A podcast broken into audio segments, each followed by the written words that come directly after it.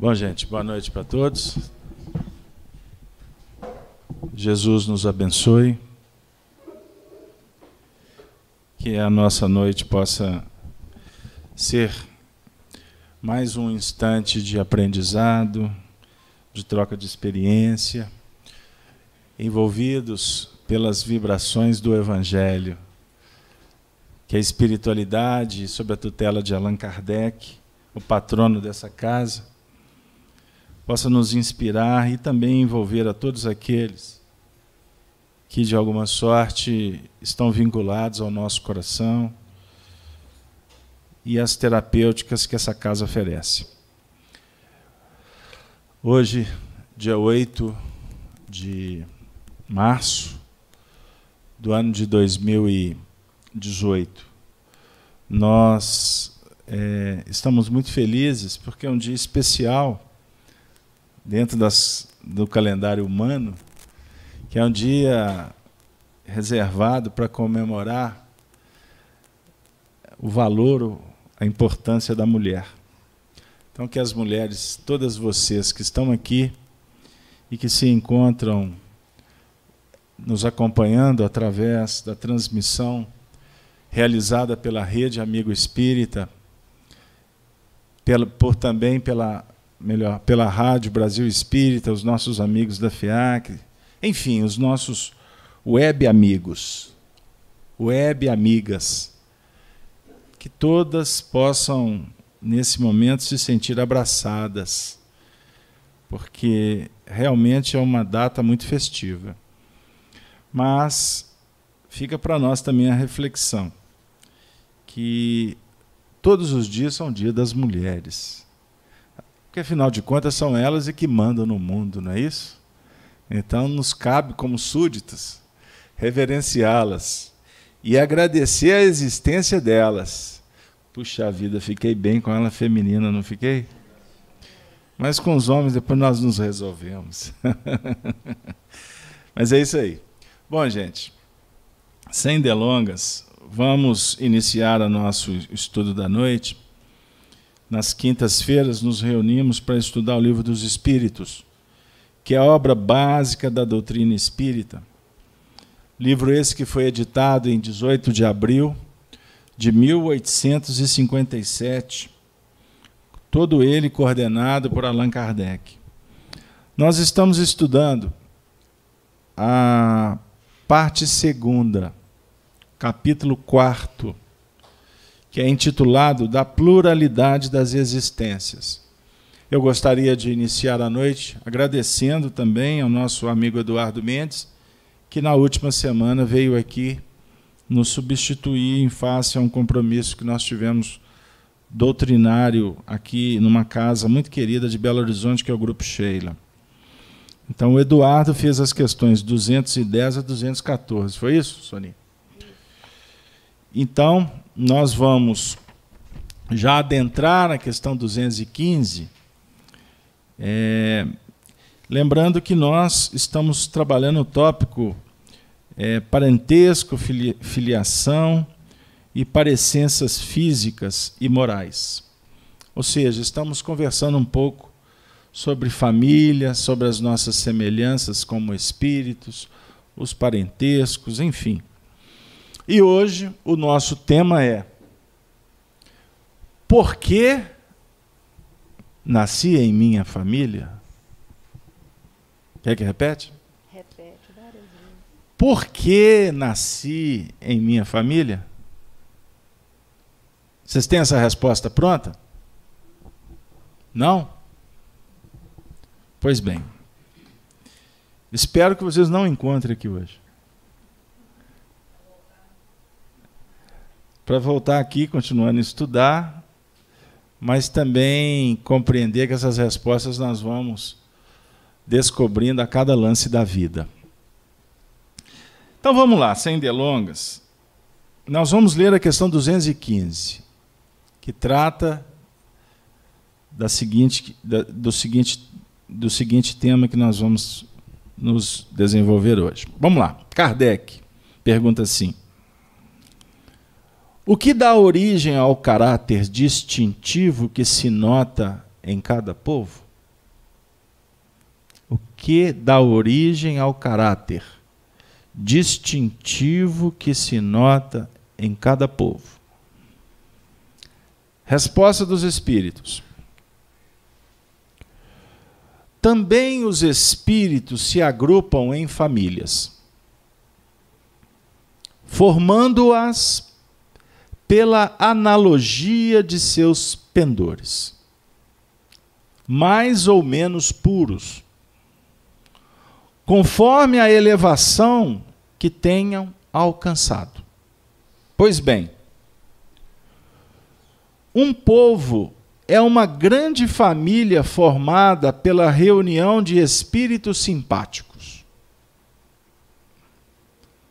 Na tendência que apresentam os membros destas famílias para se unirem, é que está a origem da semelhança que, existindo entre os indivíduos, constitui o caráter distintivo de cada povo.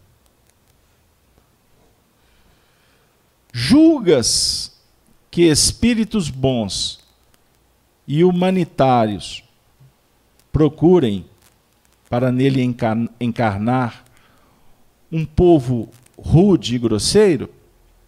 Não. Os espíritos simpatizam com as coletividades, como simpatizam com os indivíduos. Naquelas em cujo seio se encontrem, eles se acham no meio que lhes é próprio.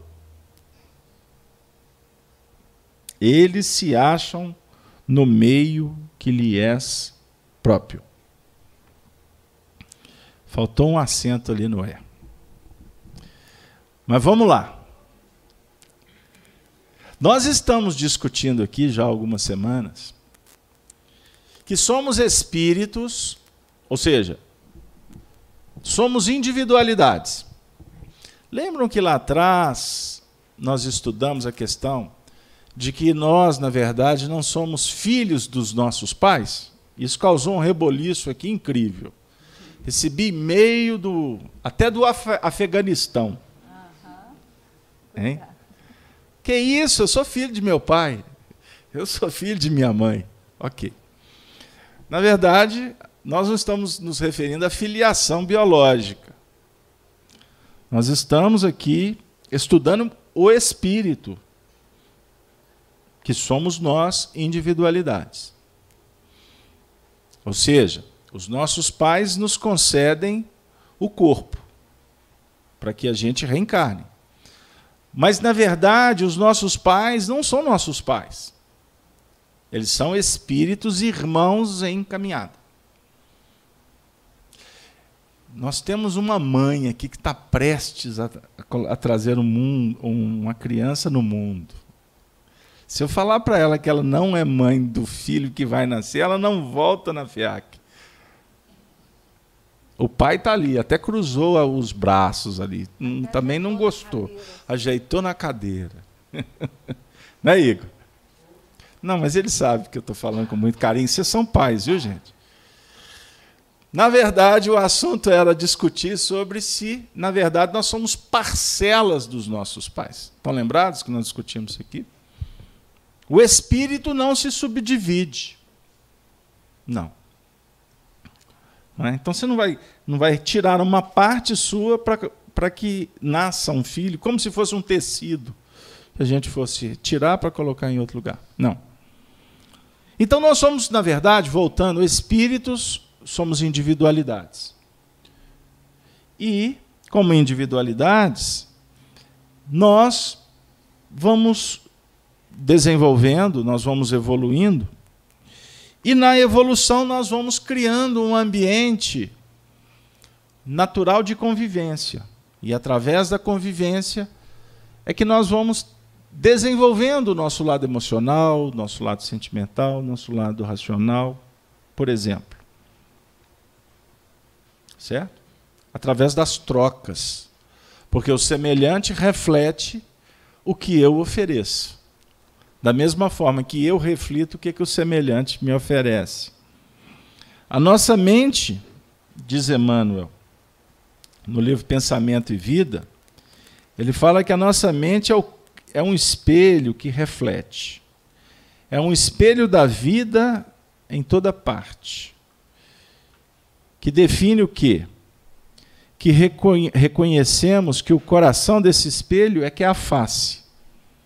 E que o cérebro é o centro de suas ondulações, gerando a força do pensamento que tudo move, criando e transformando, destruindo, refazendo, para crisolar e sublimar.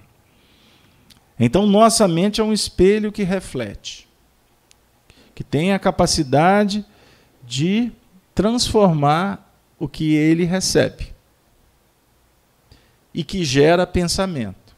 Então, uma coisa é pensamento e outra coisa é sua mente. Os homens vão falar de cérebro. O cérebro gera o pensamento. Mas, na verdade, é a mente que gera o pensamento.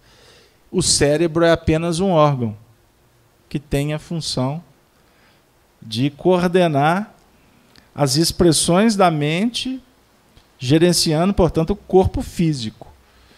Certo? Mas, mas, mas, na verdade, o pensamento transcende para além da nossa realidade física. Tanto que nós nos comunicamos pelo pensamento. Pela palavra, também. Mas quando, por exemplo, dois seres têm afinidades e um grau de relação muito próxima, costuma prescindir da palavra. Basta um olhar. Aí fala assim: eu sei, eu já sei o que, que ele está pensando só pelo jeito que ele sentou. Não, não é pelo jeito que ele sentou. Porque, na, na verdade, existe um grau de relação.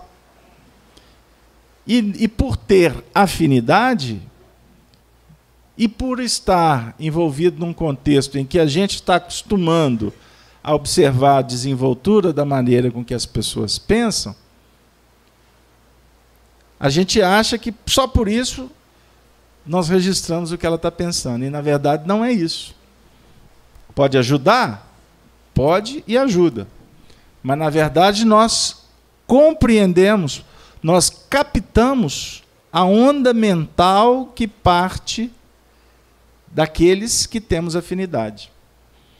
Por isso que é muito comum, por exemplo, você já perdeu um ente querido no supermercado em época de Natal? Não. Não? Não dá para perder, ainda mais quando é alma gêmea. Né? Aquele casalzinho maravilhoso. O, o, o supermercado lotado, um vai para um lado, o outro vai para o outro. Aí, sem combinar, de repente, fala assim: olha, estou com a impressão que está lá. Aí pega aquele carrinho cheio de compra, naquela época que, que tinha, o pessoal tinha dinheiro, né? Porque hoje os carrinhos ficam mais vazios. Ou então um vai com um carrinho e o outro vai sem, porque dos dois carregando carrinho, a conta fica pesada depois, né? Aí daqui a pouco você olha, eu estou achando que ele está ali. Pô, pô, pô. pô, não é que eu encontrei com fulano? Já aconteceu isso com vocês?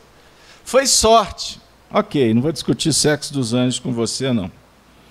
Mas nós temos a capacidade de registrar o pensamento do outro. E quanto mais afim, quanto mais a relação for próxima, mais a sintonia se estabelece. Diferente se eu não tenho afinidade. É difícil estabelecer sintonia. Entenderam? O indivíduo está lá do outro lado da rua, não conheço ele, não tem relação nenhuma com ele, não tem nenhum ponto de atração, ele pode pensar o que eu quiser, que eu não vou registrar nunca. Então, nós estamos falando aqui um pouquinho sobre essa questão do, do, do reflexo mental, porque ele é o alicerce da vida. O reflexo mental é o alicerce da vida. De acordo com esse reflexo, nós nos orientamos nós nos vinculamos, nós nos desvinculamos. Então eu volto ao assunto para falar da família, ou das relações aqui em nível social, que define para nós o seguinte: que de acordo com o nosso interesse e as nossas necessidades, a providência divina faculta para que nos relacionemos com determinados seres. Porque através desta convivência, o nosso fator evolutivo, num determinado espaço de tempo, iremos ser favorecidos para aprender um pouco mais numa determinada área. Você só vai aprender matemática com um professor que conhece matemática. De culinária, quem tem experiência com a culinária. Só para dar uma ideia. Então, nós vamos como que nos movimentando e de acordo com a nossa expressão mental. E, só para clarear mais um pouco, quando eu falo de expressão mental, eu estou falando de um pensamento que tem como base sentimento. Então todo pensamento ele tem uma base de sentimento dentro dele. O pensamento ele não é frio. Ele não é a expressão do intelecto, ela se esbosta pelo sentimento. Porque de acordo com o seu interesse, com a sua motivação, com algum tipo de sentimento é que o pensamento vai tomar uma direção. Então eu estou dizendo, dentre outras coisas, que o seu pensamento é uma energia que os espíritos apresentam como energia eletromagnética. Ou seja, a eletricidade, diz Emmanuel, é uma energia dinâmica. O magnetismo é uma energia estática. O pensamento, portanto, ele é uma conjunção de energias eletromagnéticas. A dizer o seguinte: o pensamento, dentro de um plano de magnetismo, ele tem força, mas é estático. Essa força, eu vou tratá-la de uma forma mais clara para vocês, como uma força que se expressa e que é identificada através, por exemplo, é, dos nossos sentidos. Então, só para dar uma ideia bem materializada, o nosso pensamento tem cor, então eu vou identificá-lo pela visão. O meu pensamento tem cheiro, eu vou identificar. Hein? Qual que é o sentido que capta o cheiro? O olfato.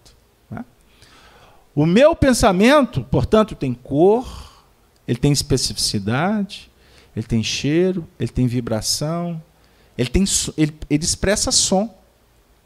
O pensamento expressa som. Pra, você vai registrar o pensamento pelo seu, pelos seus cinco sentidos físicos? Tato, olfato, paladar, audição e visão? Não. Você vai identificar o pensamento que vem de fora através do que a gente, que Allan Kardec trata como mediunidade. Embora o termo mais ajustado, seria o seu sensório extrafísico. Então eu quero dizer que nós temos cinco sentidos físicos, mas eu posso aqui trazer apenas para efeito didático um sexto sentido, que, que é a faculdade que todo espírito tem de registrar o que está para além do físico, do que os equipamentos, do que a objetividade humana registra. Fiz-me claro? É muito interessante a gente pensar no assunto. É? Então, por exemplo, se você perde a visão, você vai adquirir, por um processo de adaptação, uma capacidade muito especial de gerenciamento espacial, sem a visão. Mas todo cego isso não está escrito em lugar nenhum. Isso é uma dedução do Carlos Alberto, por isso é uma responsabilidade minha. Todo cego aguça por, pelo próprio instinto de conservação a sua capacidade clarividente de ver, de perceber o mundo espiritual. Eu não estou dizendo que todo cego é um claro evidente, identifica tudo. Não. Cada um de acordo com o seu grau. Então nós temos, por exemplo, muitos cegos que veem os espíritos e não conseguem identificar que estão vendo espíritos. Na cabeça deles é como se estivessem vendo imagens que os ajudam, mas não conseguem identificar o que, é. Certinho? Então, isso é importante a gente conversar com muita calma. E nem é nem aqui a ideia é que vocês saiam daqui se sentindo os médiums. Não. Porque a mediunidade é uma faculdade que vai sendo desenvolvida à medida em que nós vamos progredindo, principalmente moralmente. Embora existam médiums muito exuberantes em termos técnicos, mas que não têm desenvolvimento, não, não têm um foco para o comprometimento moral, certo? O que inclusive Allan Kardec explica, que a faculdade mediúnica ela é do ser. Agora, a maneira que você vai utilizar depende do seu grau evolutivo e do seu comprometimento em aprimorar essa mediunidade. Então nós temos um Chico Xavier que representa para nós uma mediunidade gloriosa. Porque o Chico Xavier, quando ele desde novinho se deparou com a sua faculdade mediúnica, ele se curvou à orientação dos espíritos quanto ao compromisso dele de se responsabilizar com a vivência do evangelho. Então Chico focou. Ele poderia não ter focado, ele poderia ter se perdido no caminho, mas não. O, a grande lição do Chico foi da autodeterminação. Porque ele não veio pronto, certo? Médium nenhum vem pronto. Todos os médios temos a oportunidade de, ao lidar com o fenômeno mediúnico, com, tirar, fazer as deduções do fenômeno, como Allan Kardec fez. E este é o Espiritismo. Você observa, deduz, é? tira suas conclusões e sai para colocar em prática. Certo? O Espiritismo não vem pronto. O Espiritismo é um processo científico que favorece ao nosso, o nosso descobrimento em nível íntimo e também quanto às missões que cada um recebe na vida. Então não é simples ser espírita. Um espírita responsável, certo? Porque todos aqui podemos nos, nos colocar como espíritas. Não, eu sou espírita. Qual que é a sua religião? Sou espírita. Isso é muito comum. E a gente, inclusive, costuma falar isso sem entender até exatamente que o Espiritismo não é esta religião que a gente acha que é. Porque o Espiritismo é, uma, é um tri, ele tem um tríplice aspecto. Ele é filosofia, ele é ciência, mas ele também proporciona religião. Mas qual religião? O que, que você entende como religião? Não é essa que a gente está acostumado. A religião que o Espiritismo pro, propõe é a religiosidade da alma. Não é religião que você vai ter bater ponto, ter compromisso, você tem que é, tem um dono, tem um chefe, tem um mandatário, tem uma escala sacerdotal. O espiritismo não, encaixo, não é um, algo que vai te encaixotar, nada disso. Pelo contrário, ele vai te dizer: vá, viva, seja um homem de bem. E qual é a definição do homem de bem? É aquele que vive a lei de justiça, de amor e de caridade. Este é o cristão. Aliás, espírita e cristão é a mesma coisa. Certinho?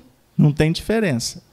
Agora, nós podemos complicar esse processo. Em todos os sentidos. Basta a gente se desvincular do, do que o Espiritismo propõe como uma vida simples, compromissada com o bem, com a caridade. Se eu me desvinculo, por exemplo, eu venho para o centro espírita e começo a fazer daqui uma escola de projeção pessoal, começou a complicar. Eu começo a usar a mediunidade, daqui a pouco é um misticismo doido. Tudo é mediunidade. Médium que está iniciante é uma luta. Ele quer ver espírito para todo lado, tudo na vida dele é espírito que falou. A conversa dele, ó, tem um espírito aqui do meu lado. Nossa, eu até coço a cabeça. Tem um espírito aqui do meu lado está me falando. Eu, eu não perguntei. O médium que é médium por excelência, a primeira coisa que ele aprende é calar. Ele fala pouco. E quando fala, ele fala com responsabilidade. Porque a maioria das pessoas não estão preparadas. Imagine se a gente chegar aqui e falar: tem um espírito sentado na cadeira do seu lado. E tem. Será que você fica aqui até o final da reunião? Costuma ficar, mas ele fica o tempo todo assim, na hora que ninguém está olhando para ele, ele faz assim. Quem é você? Tem uma história assim? Imagina se eu chegar perto de você e falar assim: olha, os espíritos aqui vão resolver a sua vida. Pô, me dá o nome deles aí. Né? Qual que é o resultado da Mega Sena? A senhora pensou nisso, né, dona Mira? Ainda mais a mega da virada, hein? Você imaginou? Os espíritos. O pai do Chico Xavier falava isso para ele: oh, Chico, fala para os espíritos, dá o número daí da sorte. E ele era vendedor de loteria, coitado. Nunca ganhou nada. É? Você quer o número? 7, 13, 22, 48, 52. Joga aí. Se ganhar, se ganhar, olha a responsabilidade. Porque se eu ganhar, vai lascar tudo. Encarnação no umbral. Pegaram aí, gente? Então, assim, eu estou querendo tratar do assunto mediunidade como sensório, como a possibilidade que nós temos de nos relacionar. Porque, na verdade, quando nós vamos tratar o assunto família, a família é um núcleo abençoado para que nós possamos nos relacionar. Certinho? E esta família, ela é o corolário que vai nos auxiliar no processo do seu erguimento. Então a pergunta é: por que eu nasci? Hum? Por que eu nasci em minha família? Então, observemos bem o texto, conforme lido. Nós estamos no seio, no meio,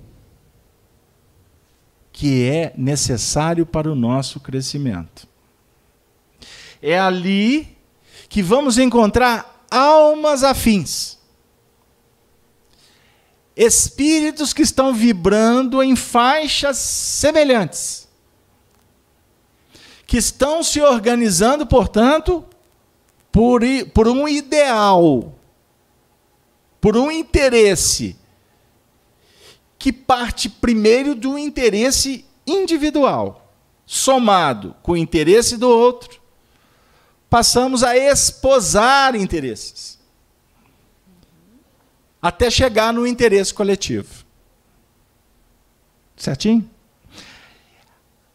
Então nós não vamos encontrar espíritos que estão vibrando nessa faixa pelo fator do DNA. Porque somos parecidos com papai ou com mamãe. É? Nós herdamos isso dos nossos antepassados. Os espíritos estão nos mostrando, na verdade, que a característica dos espíritos que estão envolvidos no contexto familiar são características que cada um traz. São seus pendores. São as suas tendências. E é óbvio, isso aí é mais do que natural a gente chegar nessa conclusão, de que há uma motivação que respalda os reencontros. O que, que eu estou dizendo? que a grande maioria dos seres que estão debaixo do mesmo teto são espíritos que se conhecem. São espíritos que estamos, na verdade, então, reencontrando para refazer alguma coisa. Marido e mulher. Afirmam os espíritos, de uma forma didática, que nós temos três tipos de casamento. Isso é didático, tá, gente? Porque casamento eu acho que deve ter milhões de tipos de casamento. Mas vamos lá. Vamos ficar com três. Existem os casamentos que são expiatórios. André Luiz deixa isso para nós como uma, uma pulga atrás da orelha para a gente ficar preocupado. Casamentos expiatórios. Existem os casamentos de prova e expiação. Os provatórios, né? E existem os casamentos missionários. Puxa.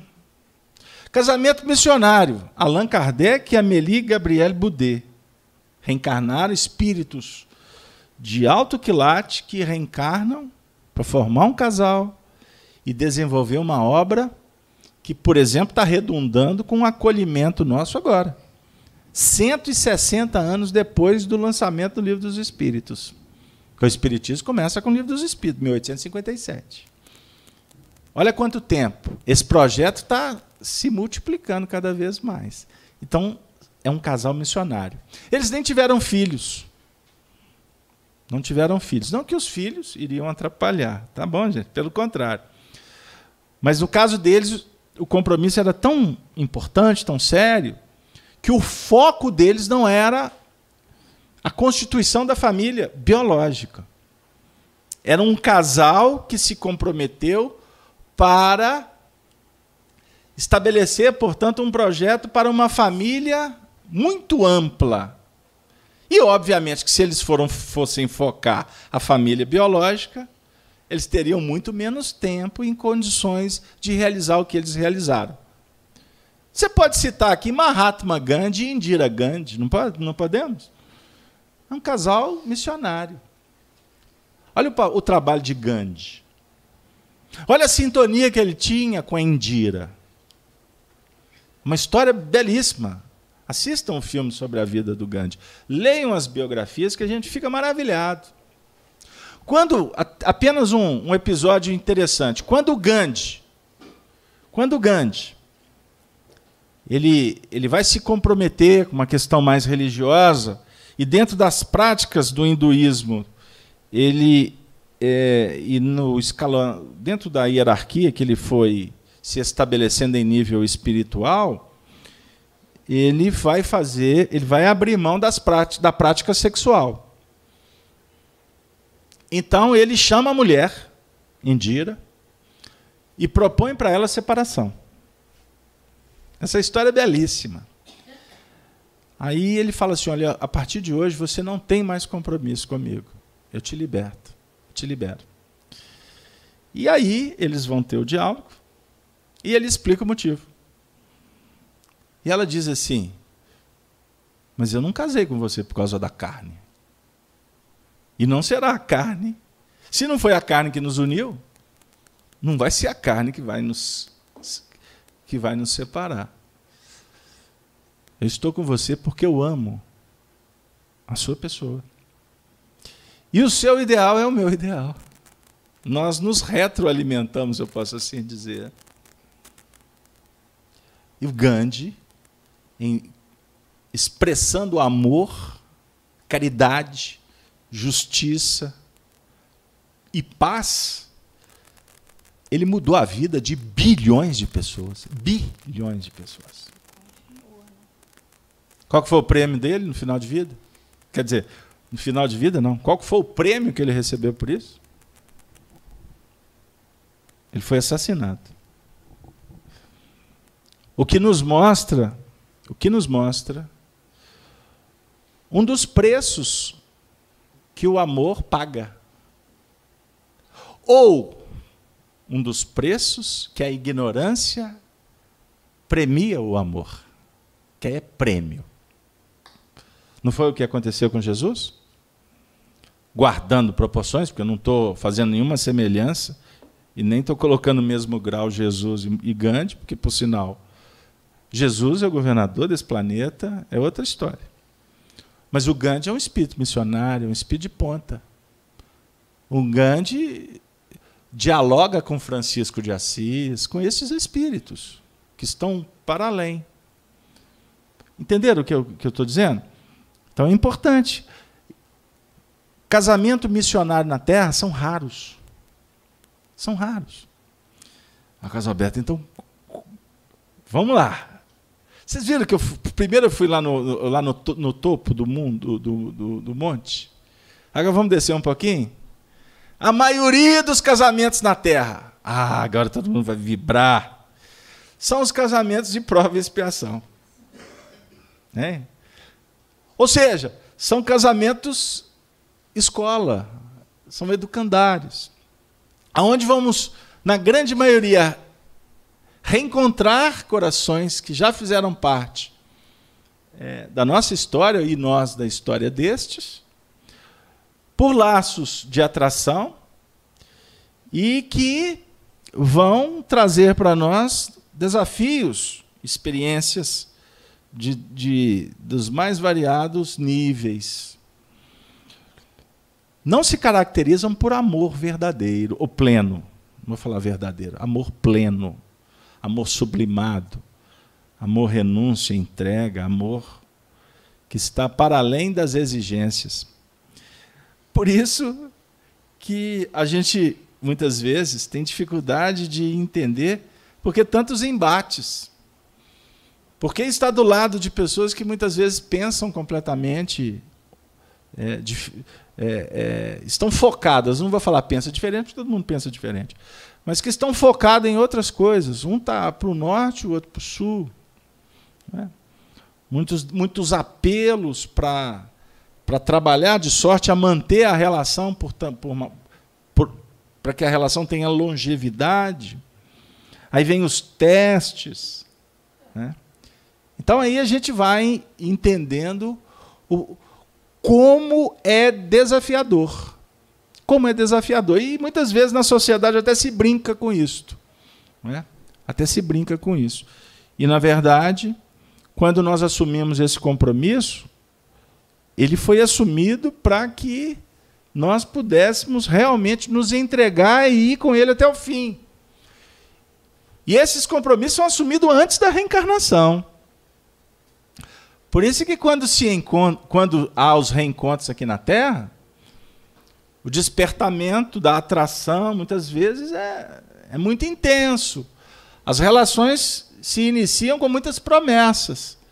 E à medida em que vai se desenvolvendo, aonde o dia a dia começa a trazer as suas notícias, é que cada um vai ser provado na sua real ou no seu real compromisso na relação.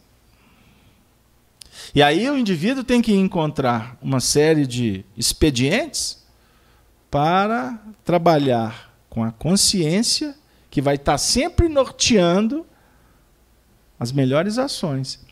E ao mesmo tempo trabalhar com as injunções que o passado traz, os gritos, as tendências então, é, é um verdadeiro teste. É um verdadeiro teste. Não é? Então, tem, as, tem os ciclos. Aí, na relação, a gente vai discutir ciclos. Tem os ciclos de mais amorosidade, existem os ciclos de mais trabalho, de mais ação, de mais passividade. É. Existem os ciclos que se caracterizam por muitos testes difíceis, que acaba que envolve muitas vezes não só o casal, mas aqueles que estão, vamos dizer assim, gravitando em torno, os familiares. Então a gente costuma a refletir aí na sociedade, principalmente para quem está iniciando os relacionamentos, né? E vem o, os, os grandes conselheiros, que na maioria não colocam em prática o que aconselham, mas vão dizer: olha, você vai casar, você casa, não olha só a namorada ou namorado, olha a família. Você vai casar com todo mundo, não é? Vai devagar, observa melhor, etc, para que na hora de tomar a decisão, a decisão seja assim, com muita convicção, teoricamente tudo fantástico. Lindo, maravilhoso, perfeito. Mas o que acontece é o seguinte: cada um vai perpassar o caminho do aprendizado. Os espíritos que reencarnam e que têm um nível de experiência maior, por certo serão mais prudentes. Verificarão, é? perceberão, inclusive para escolhas, para que as escolhas é, o, o, o índice de erro seja menor, não tem umas coisas assim? Mas a gente observa que quando o indivíduo é mais principiante, ele se embala, se envolve, entra em qualquer porta. Nos dias atuais é muito complexo isso. Antigamente o povo namorava, namorava Aí tinha história, minha filha namora é para casar. Né? Tem uns negócios assim? Tinha, né? Agora não tem mais não. Minha filha, eu não sei, tem mais, tem existe namoro ainda? Eu não sei. Tem no, tem noivado de verdade? Ou só coloca aliança rapidinho, tem uns negócios assim, já está com aliança, começou a namorar ontem, já está com aliança. Caso aberto, por que, que você está falando isso? Porque na verdade a gente precisa de refletir mesmo, para discutir os assuntos de uma forma mais ampla. Porque, inclusive, essas precipitações, o que a sociedade oferece, costuma ser um campeonato de alucinação. A sociedade, muitas vezes, se apresenta surtada, com distúrbios psicológicos seríssimos. Nós não estamos aqui para consertar o mundo, mas nós temos filhos, nós temos sobrinhos, nós temos netos, nós temos pessoas que estão convivendo conosco que nós precisamos de ter a dignidade, a coragem e a fraternidade para discutir esses assuntos. Agora, por mais teoria, por mais filosofia que se apresente, na hora de tomar decisão é o indivíduo que reencarnou.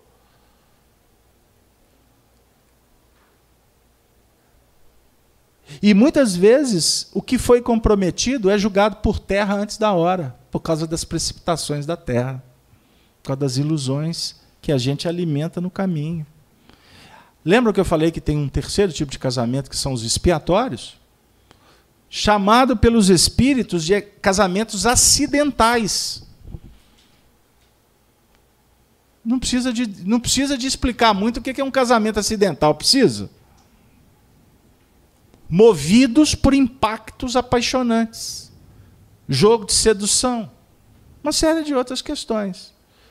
Que no, no, no, dia, no dia a dia desse mundo que nós vivemos, é, é muito comum aparecer esses relacionamentos que vão se caracterizar por dor, por desagravos, por complicações que entram na, nas raias da violência, porque são dois espíritos que não têm a mínima afinidade. Costumam nem ser reencontro costuma não ser reencontro. Costuma ser um encontro. Dois espíritos que não têm história um com o outro se encontraram os dois no cio.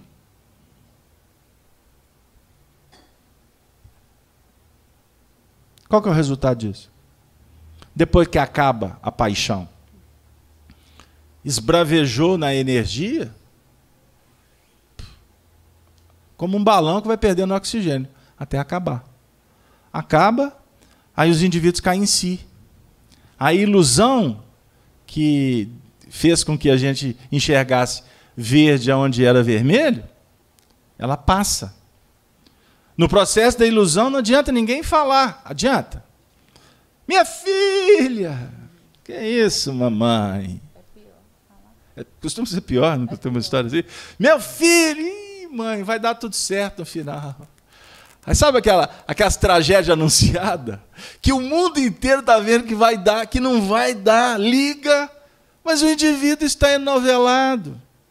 Aí daqui a pouco minha vida é uma desgraça. Olha onde que eu entrei. Olha que buraco que foi esse, e etc. As páginas criminais ou os Big Brother da vida mostram isso aí.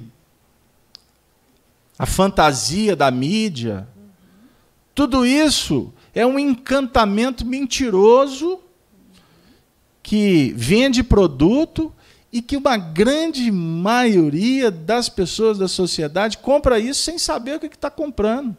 E paga caro depois. E paga caro depois. Agora, é necessário também que a gente pondere que tem muitos espíritos reencarnando com lucidez. Jovens que estão chegando aqui com muito mais maturidade do que muitos desses anciões que ficam dando conselho para os outros. E você observa quando o espírito é maduro, porque não precisa de conversar muito, não, né, Igor? Você começa a discursar, não, já sei. Os meninos têm umas tiradas assim? Já estão enxergando lá na frente. O que está acontecendo na sociedade E é importante a gente refletir, porque nós estamos falando de semelhanças, nós estamos falando de tendência. Inclusive, até para a gente voltar aqui para o assunto da família. Porque eu não posso ficar preso só dentro, da, só dentro de casa. Mas a gente está vivendo um momento. A, a, a, nunca a população do globo foi tão. É, é, atingiu os números como os números atuais. O que, que significa isso? Que quanto mais o tempo vai passando, o mundo espiritual está abrindo as comportas. Então está aumentando o número de pessoas na Terra, o que naturalmente caracteriza uma diminuição, em tese, do ambiente espiritual. Certo? Porque nós temos os encarnados e temos os desencarnados.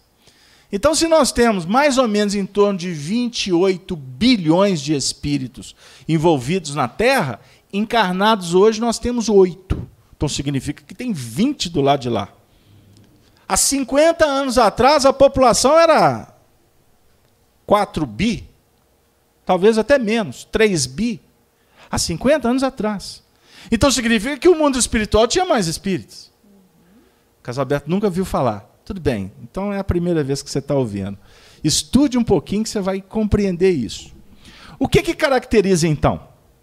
Que no, o mundo espiritual abriu as comportas e nós estamos diante de espíritos das mais variadas faixas espirituais.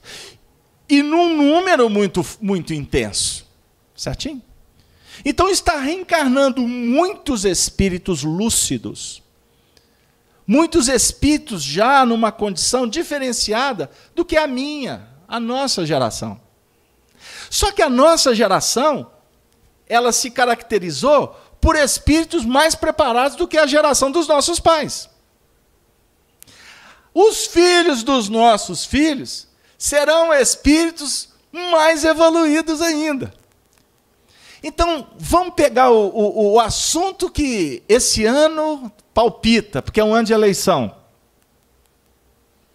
E já começa a eleição porque o voto é eletrônico. Isso é o maior atentado contra a democracia. O voto é sigiloso, mas a contagem do voto é um ato jurídico. E ele tem que ser público. Ele tem que ser físico. Eu não vim aqui para falar de política. Mas já começa o ano político com esse erro. E que a população já está levantando o dedo. Por que, que só no Brasil tem? Por que, que nos Estados Unidos, que é um país muito mais evoluído que o nosso, eles não abrem mão da contagem papel com papel. Isso é para se pensar, certinho? Mas não tem problema. Porque a turma que está reencarnando não precisa ficar discursando, não precisa de, de falar para eles o que, que aconteceu nas últimas eleições, não. Porque eles já têm maturidade para não ficar perdendo tempo em discussão, não. Eles já vão tomar medida em breve. Da mesma forma que nós temos uma série de espíritos que reencarnaram em setores que estão, de uma forma clara ou velada, já estão colocando as coisas no eixo. Certinho? Daqui a 50 anos, quando a turma que estiver lá reencarnada olhar para os nossos tempos atuais, eles vão falar assim: gente, mas aquele povo todo era indígena. Olha o que, que eles faziam. E o mundo vai estar muito melhor. Certo? Ou seja, por quê? Nós que vamos desencarnar em breve. Fechou? Eu vou primeiro que você. A gente fica disputando quem vai primeiro. Aí acaba que ninguém tem merecimento, a gente fica aqui até o final. É. Hein? Mas aí o que, que acontece? Quando a gente chegar no mundo espiritual, nós vamos olhar para trás, ou seja, nós vamos olhar para o que nós deixamos e vamos verificar que nós poderíamos ter feito mais. Mas nós chegamos aqui e ficamos enovelados com as coisas do mundo e abrimos mão do que nos comprometemos lá. Então, quando você tem uma relação que é expiatória, e a relação expiatória, ela se caracteriza por tempo curto.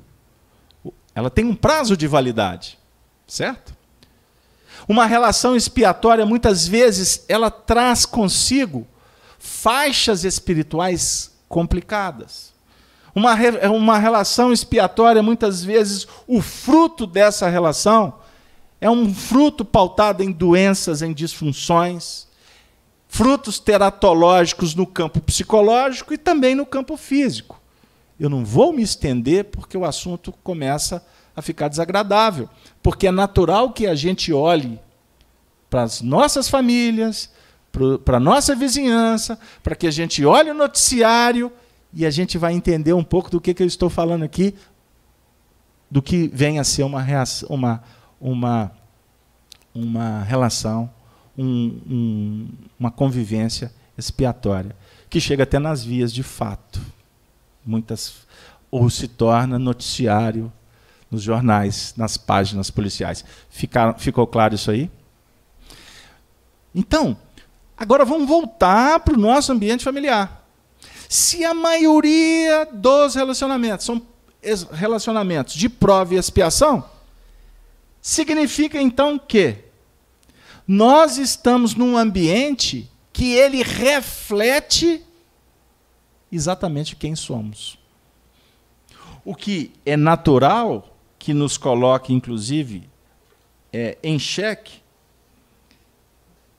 a nossa posição diante, ou melhor, a nossa fala, a nossa perspectiva em torno da nossa família. Então a gente costuma dizer: que família é essa que eu nasci? Já ouviram isso aí? Eu sei que não é o caso de vocês. Porque está todo mundo aqui muito feliz com a família que nasceu. Mas vocês já ouviram isso em algum lugar? Meu Deus, que família é essa? Eu queria ter nascido na família do vizinho. Porque a grama do vizinho sempre é mais verde, não é isso? A grama do vizinho, a casa do vizinho, não é? A mãe do vizinho, o pai do vizinho, os filhos do vizinho. Ó, oh, não fala a mulher do vizinho, não, hein? Sempre são melhor do que a nossa. Tem umas histórias assim. A gente acha que o jardim da casa do outro, a realidade, o palácio que vive o outro, é uma maravilha. E nós temos uma tendência, não é o caso de vocês, eu estou falando nós, eu e os espíritos que estão aqui. A nossa tendência é desvalorizar o que nós recebemos como dádiva divina. Aí diz Emmanuel, no livro Justiça Divina, que é um equívoco afirmar que Deus condena e por isso nos condenou a reencarnar naquela família. Ou que Deus bajula alguém. Ou seja, deu facilidade, premiou alguém porque ele nasceu num lugar maravilhoso. Aí o Emmanuel diz assim: recorda que não podes raciocinar através do cérebro alheio e nem comer pela boca do próximo. O Criador criou todas, não foram algumas. O Criador criou todas as criaturas para que todas as criaturas se engrandeçam. Para isso, sendo amor, reple, repletou-lhes o caminho de bênçãos e luzes. E sendo justiça, determinou possuir-se cada um de nós a vontade e a razão. A vida assim, aqui ou além, será sempre o que nós quisermos.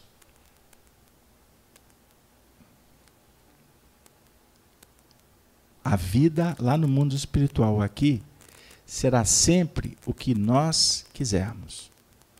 Vai lá para dentro da sua família. A sua vida na sua família será sempre o que você quiser.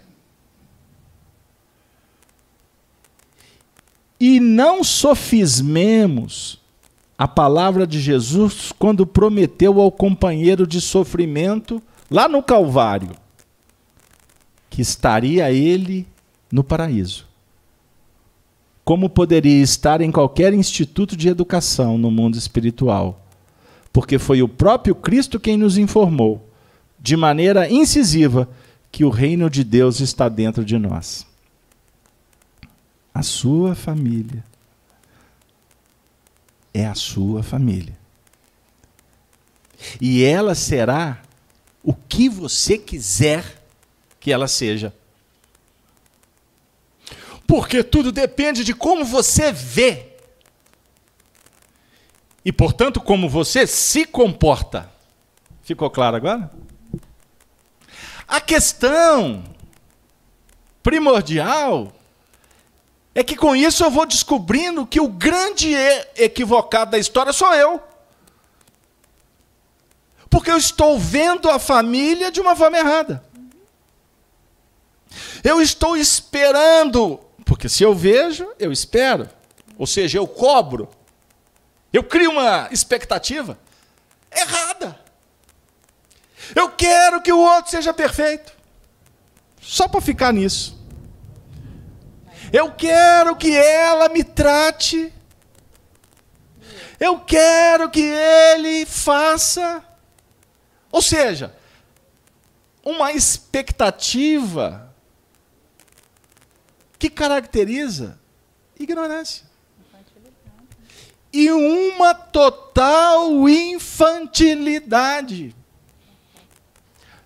Eu li aqui.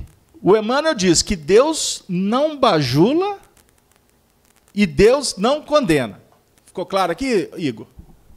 Se Deus não bajula, qual é a ideia de Deus bajular? Como é que alguém pode bajular o outro? Como é que alguém pode bajular o outro, Sonia? Falando amém, nunca falando contra, mas mesmo assim lá no fundinho do coração está discordando com tudo, né? Como que você pode bajular alguém? Você é lindo. Você é perfeito. Hein? Né? Deus bajula alguém? Deus não bajula ninguém. Porque a gente pode dizer, Deus bajulou fulano porque ele nasceu lá naquele berço de ouro. Podemos falar ou não podemos? Ele é filho do homem mais rico do mundo casou com a mulher mais maravilhosa do mundo, tem o melhor carro. Estou falando no âmbito. Tudo flui. No ramo dos negócios, meu Deus. Aonde ele põe a mão vira ouro. A ignorância do povo afiança. Ele é privilegiado. Portanto, se é privilegiado, Deus bajulou ele. O Emmanuel está dizendo que Deus não bajula ninguém. Aí você vai lá na Etiópia, vê aqueles meninos lá morrendo de inanição. Alguém pode dizer: Deus condenou aquele ser. Uma mãe perde uma criança, um filho, num acidente. Deus está punindo ela de alguma sorte. Já escutaram isso? Existem famílias que se caracterizam por dramas seríssimos. Eu trato de uma família que, já, que, que nós já catalogamos mais de 15 suicídios numa família. 15! O que, que caracteriza isso? Um lugar abençoado que reencarnou espíritos para acolher outros com, profunda, com profundas necessidades. Que ninguém reencarna para suicidar. Aliás, o suicídio é um ato extremo de seríssimas consequências. Um espírito para recompor após um suicídio muitas vezes são muitas encarnações, não são poucas, são muitas. Só para reconstituir a estrutura psíquica. A sociedade muitas vezes age com preconceito porque alguém recebe como um filho uma criança especial. Eu, há pouco tempo, num voo, me deparei com uma cena que me deixou perplexo no sentido, no, no duplo sentido.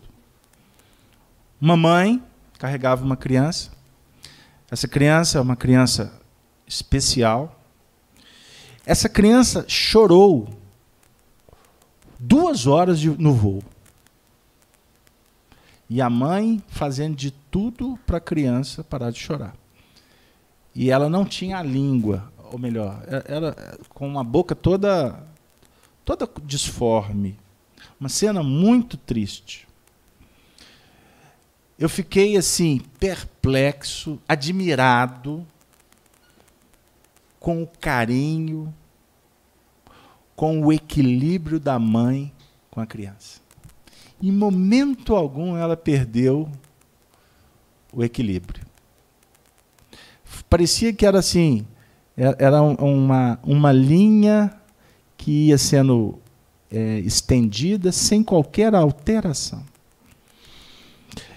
Em torno dela, a perplexidade também não tardou. Porém, com a reação das pessoas que observavam o feito. A maioria manifestando intolerância porque a criança chorava. Ou melhor, ela gritava. Ela devia estar sentindo muitas dores. Intolerância. Mas ao mesmo tempo você via outras mães, mulheres, não mães, mulheres, de alguma forma incomodadas em tentar se manifestar para ajudar. Então aí a gente observa e a gente fica pensando, né? tirando as nossas conclusões. Como que cada um reage diante do fenômeno da vida? Aí você pode perguntar, mas como, como agir ou como fazer para que as coisas aconteçam de uma maneira diferente? Aí vem a, a, a dedução clássica.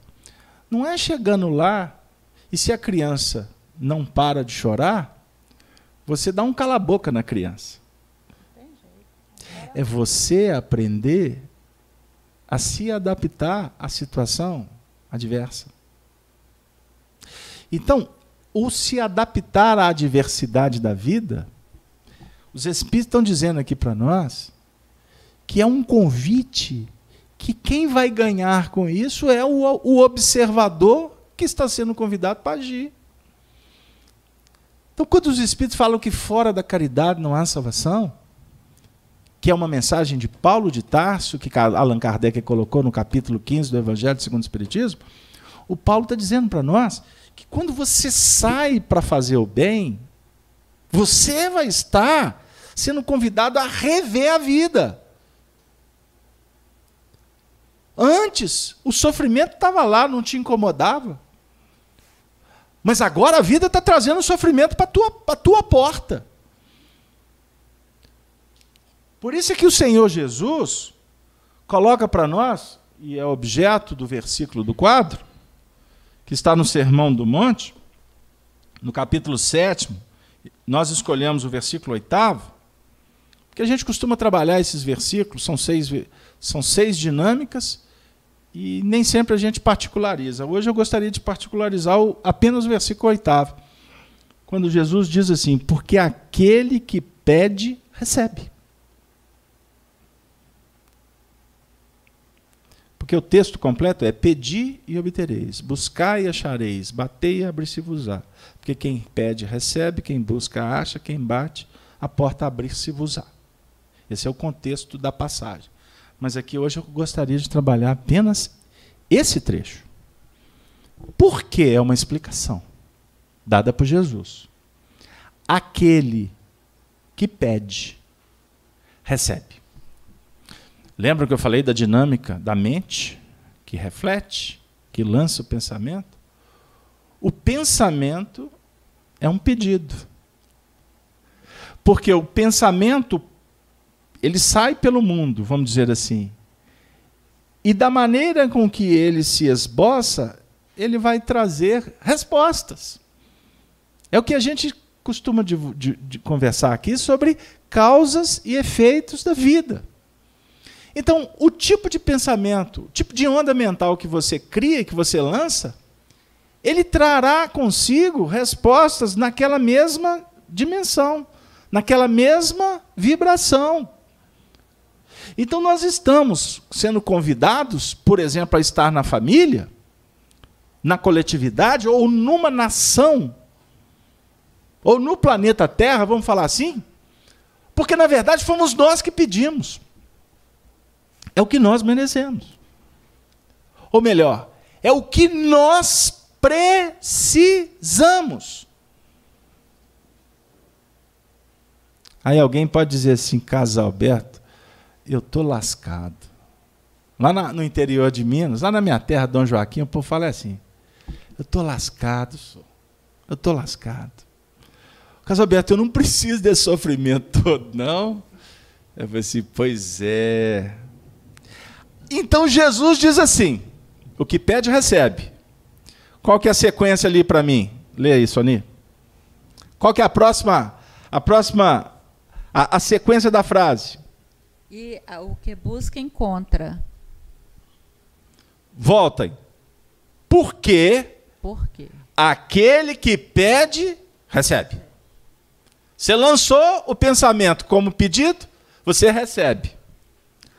Mas Jesus, se você estiver insatisfeito, ele diz assim: e o que busca, encontra. Então vamos nos colocar nessa situação que muitos aqui estão se sentindo, vamos dizer assim, é, rindo para não chorar. Casalberto, mas eu não pedi isso, não. Pediu. Não, eu não concordo com você.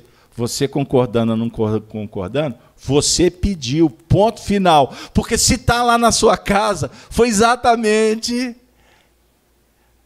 a consequência do, dos seus feitos de agora e de então. Certo? Mas Jesus está falando assim: se vira nos trinques, não tem jeito, já era, não, chora o caldo derramado. Não. Ele está dando para você uma alternativa. Hein, Igor? Captou aí? O que, que ele está falando ali na sequência? Que a sequência é o seguinte: e o que busca, acha. Então, se você está recebendo o que você pediu, a solução estará em você buscar para encontrar. Se você tem um problema, você tem que buscar o quê? Solução. E aí, para vocês ficarem tranquilos, porque o poeta diz assim: se existe o problema, é porque não acabou.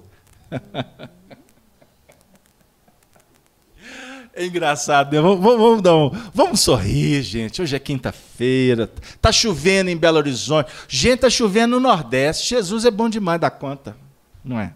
Jesus é maravilhoso. Eu tenho feito muitas pressas, não moro no Nordeste. Eu falei assim, Jesus, manda água para que povo. E está chovendo no Nordeste. Eu estou até desconfiado que o eixo imaginado da Terra realmente está verticalizando para dar jeito. Né? O povo está discutindo um monte de coisa. Aí Jesus aperta o botãozinho, não, o eixo faz isso e etc. E as coisas vão entrar no eixo. Vão entrar no eixo. Né? Cada um no seu quadrado. Vamos lá. Só enquanto você bebe água. E a Cleusa, ela, ela é sempre muito. tem muita propriedade para nos ajudar. Ela fala uma frase aqui de Emmanuel muito bacana. Teu lar, tua escola. Aí dentro serás professor e aluno ao mesmo tempo. Então fica, né, para a gente refletir esse bater, esse receber, esse buscar, esse dentro do lar mesmo, né? Não tem jeito. Gente, e o que busca encontra. Ficou claro aí? Ficou claro que tem que buscar, né? Agora o problema é seu, hein? E aí vem uma terceira expressão. E ao que bate se abre.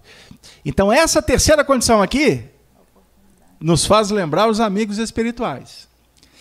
É um chamamento que a doutrina espírita nos dá os elementos que a gente precisa, viu, Nicolau? Você sabe por quê? Porque veja bem, você está no contexto. Você pediu, você está recebendo, ok? Mas ao mesmo tempo está dizendo, a vida está dizendo para você que é necessário que você busque para encontrar a solução. E na terceira situação está dizendo o seguinte: e olhe para o futuro, porque então tu está resolvendo as suas questões que estão ficando, ou que ficaram. Mas você também tem que pensar no futuro. E ao pensar no futuro, significa que tu tem que aprender a bater. Captaram aí? Você bate e a porta se abre, não é isso? Então vem aqui um, uma, uma conversa diferente. Que porta que você está batendo? Ah, Casalbé. Estamos vivendo um drama seríssimo aqui de expiação. Eu vou assim, porque você bateu naquela porta lá. Entrastes, agora tem que saber sair. Mas quando você está tentando sair, ao mesmo tempo, a vida está dizendo: ó, aqui tem outras portas. Qual porta que você vai bater? Quando você está num processo expiatório de muita dor, você fala assim: essa aqui eu não quero mais, não. Essa aqui eu não quero mais, não. Mas ao mesmo tempo você tem que prestar atenção, porque tem umas outras portas do lado que são muito parecidas.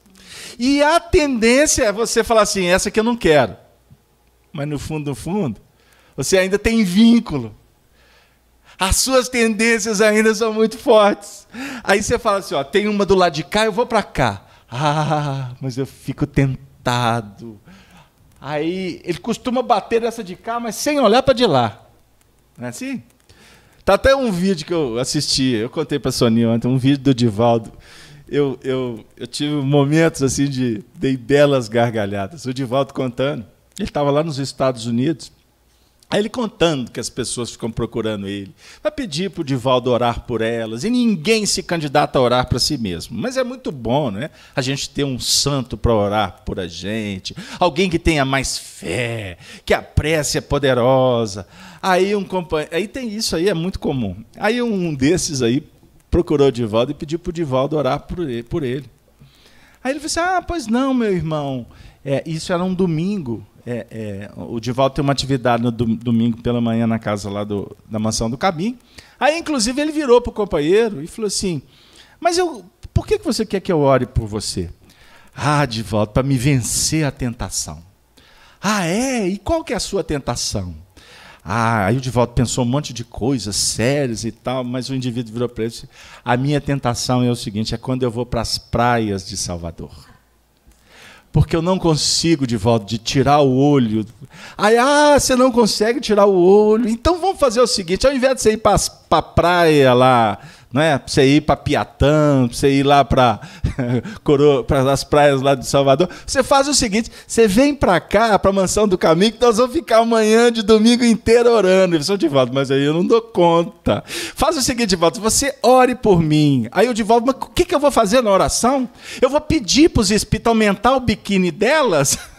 Ou para deixar você cego? Eu não sei, confesso que eu não sei o que, que eu vou fazer nas minhas orações. Mas é isso aí. Porque muitas vezes você. Observe bem. Jesus diz que ele é o caminho. Ele é a verdade e a vida. O que é o caminho? A não ser projeção filosófica. O pensamento é caminho. A onda mental que você lança, ele vai abrir caminhos.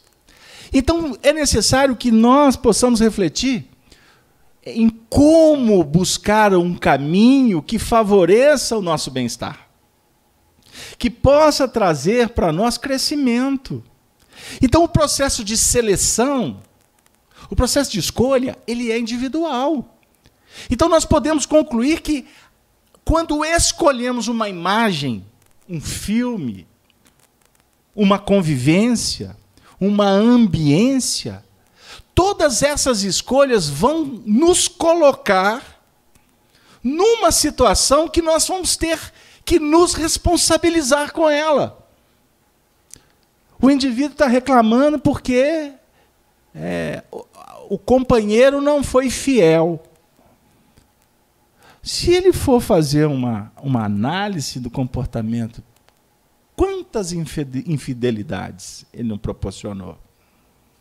E nós podemos ser infiéis de várias maneiras. Nós podemos ser infiéis de várias maneiras. Entenderam?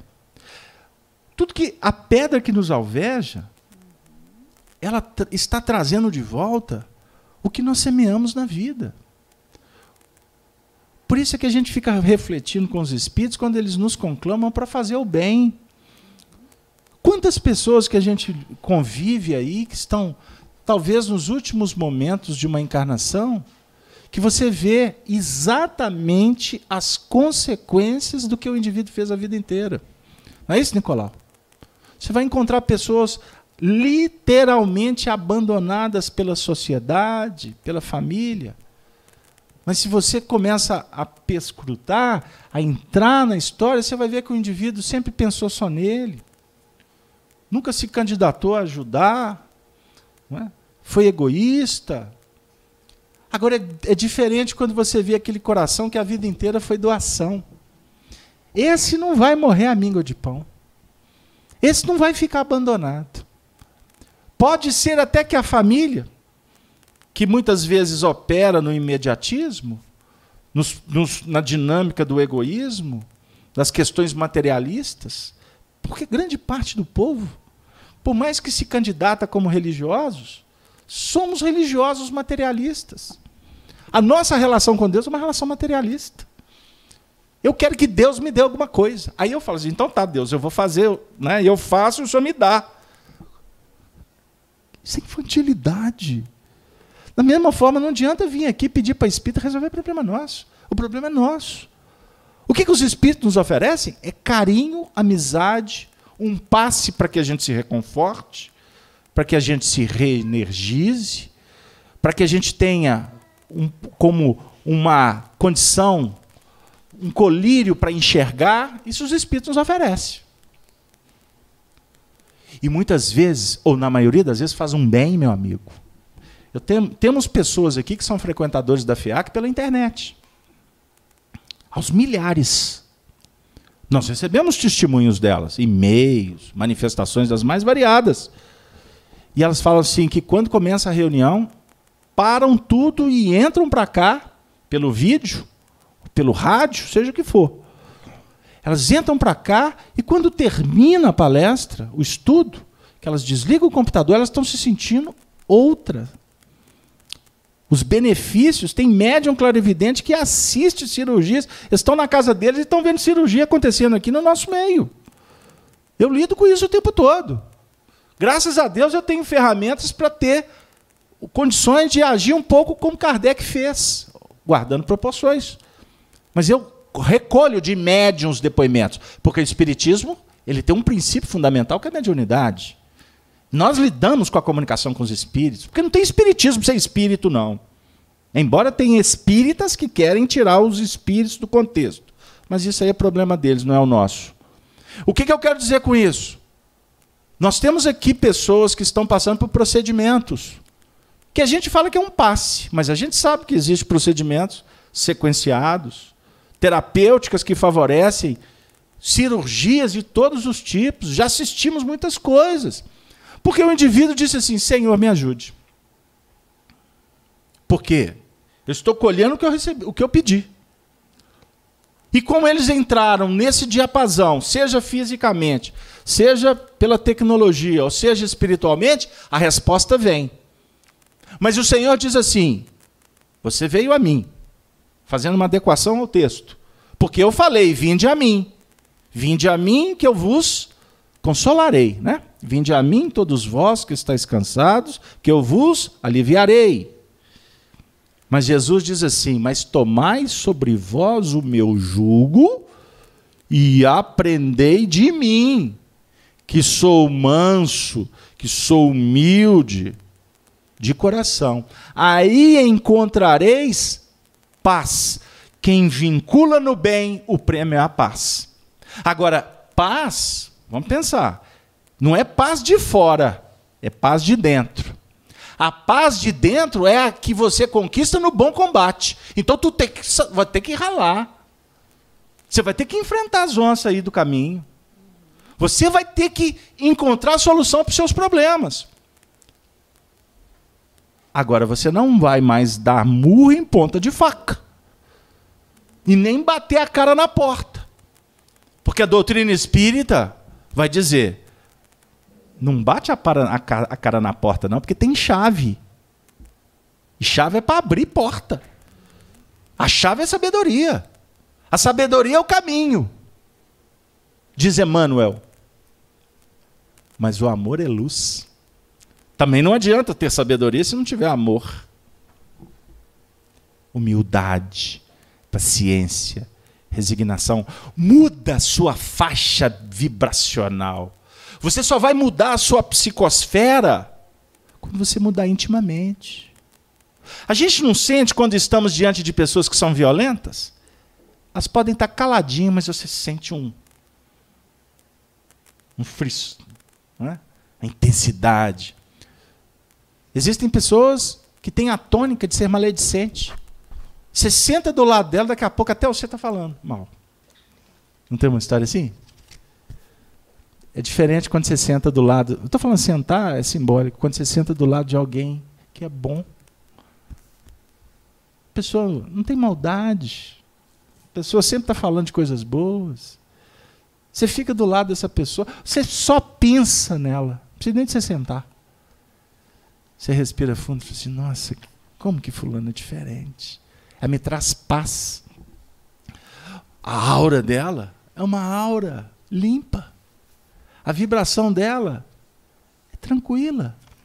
Aí, como você já a conhece, já percebe e já abre o coração, você sintoniza com ela. Então, na verdade, se eu sentar do lado de alguém violento e me sentir mal, significa que quem está mal sou eu e não ele.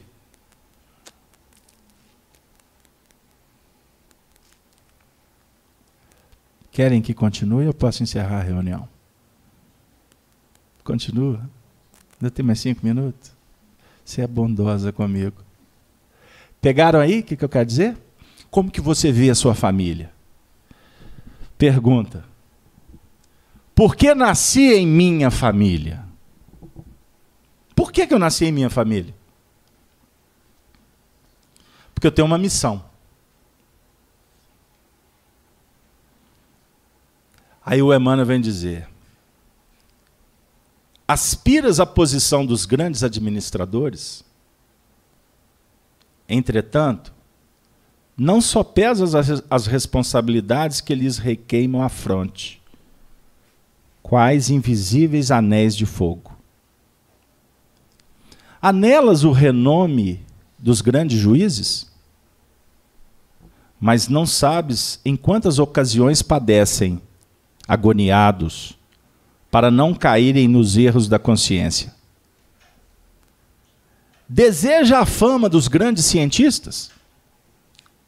Contudo, não indagas quanto ao preço que pagam a disciplina para manterem fidelidade às suas obrigações. Queres as vantagens dos grandes industriais? No entanto, desconheces a imensa luta em que se desgastam. Abraça a atividade singela que o mundo te reservou, respeitando a importância da vida.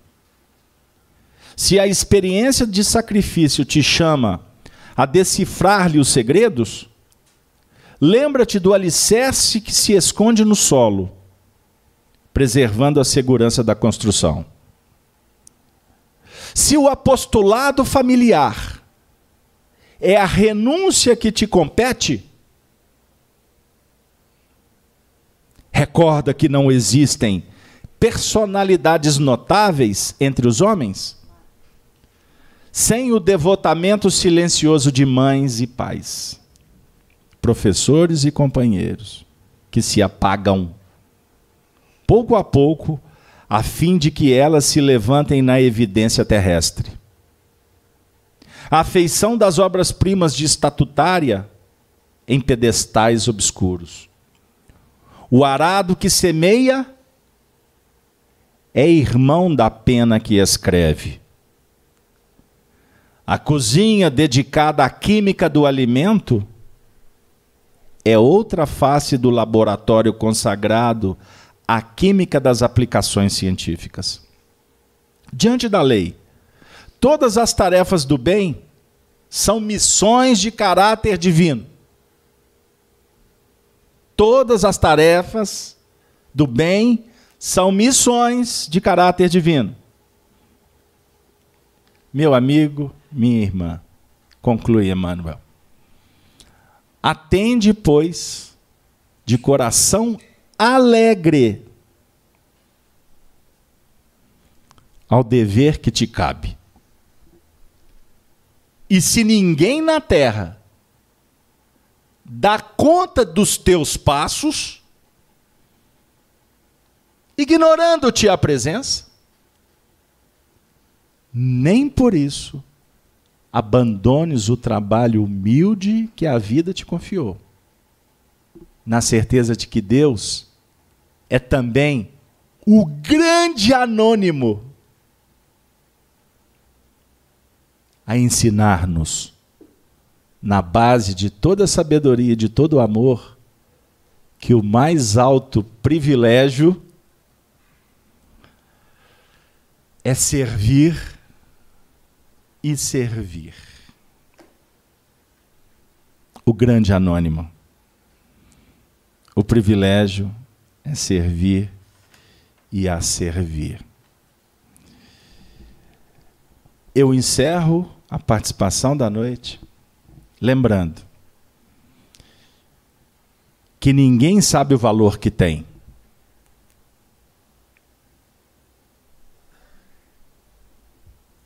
Ninguém sabe o valor que tem. Ninguém sabe o valor que tem até perdê-lo. Assim é a vida. Acreditamos que a felicidade está no futuro e esquecemos de viver o presente. Valorizamos a família quando não a temos. Valorizamos o tempo quando está acabando. Valorizamos o frio quando está calor. E valorizamos o calor quando faz frio. Reclamamos quando temos muito trabalho e também quando não temos nada para fazer. Queremos que os nossos filhos cresçam logo, mas quando crescem, temos saudade de quando eram pequenos. Reclamamos de nossos pais, mas quando eles partem, sentimos por não ter dado o último abraço. O futuro é incerto e o passado não volta. Podemos viver apenas o aqui e o agora. Por isso, olhe a sua volta. Vê a sua mãe fazendo sua comida favorita? Seu filho correndo quando você volta para casa? Seus amigos rindo quando saem juntos? Seu irmão pedindo um conselho? Seu melhor amigo se casando com o amor da vida dele? Isto é a felicidade.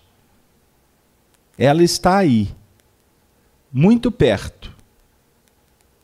E às vezes deixamos escapar pensando não ser suficiente. Pense no amor que você recebe e no que a vida dá ou no que você dá à vida. Na quantidade de luz que rodeia você. E quando perceber tanta riqueza, pense de novo nos pequenos problemas. São realmente tão importantes? É por isso que você adia a sua felicidade? É hora de escolher. Escolha ser feliz mesmo sem ter tudo o que gostaria. Escolha rir dos infortúnios da vida, dos tropeços, de tudo que não deu certo e poderia ter sido melhor. Brinde suas conquistas. Você vai perceber que a felicidade está em você. Abra os olhos. Comece a viver e a desfrutar do que importa de verdade. Sejamos simples. Sejamos amorosos. E vivamos o hoje como se não houvesse o amanhã. Qualificando cada momento e valorizando as mínimas atitudes. Porque podemos despertar e chegar na conclusão que tudo passou e eu perdi o trem das oportunidades. Ouçamos Jesus e vivamos intensamente com amor no coração. Que Jesus nos abençoe. Abraço a todos, desejando votos de muita paz.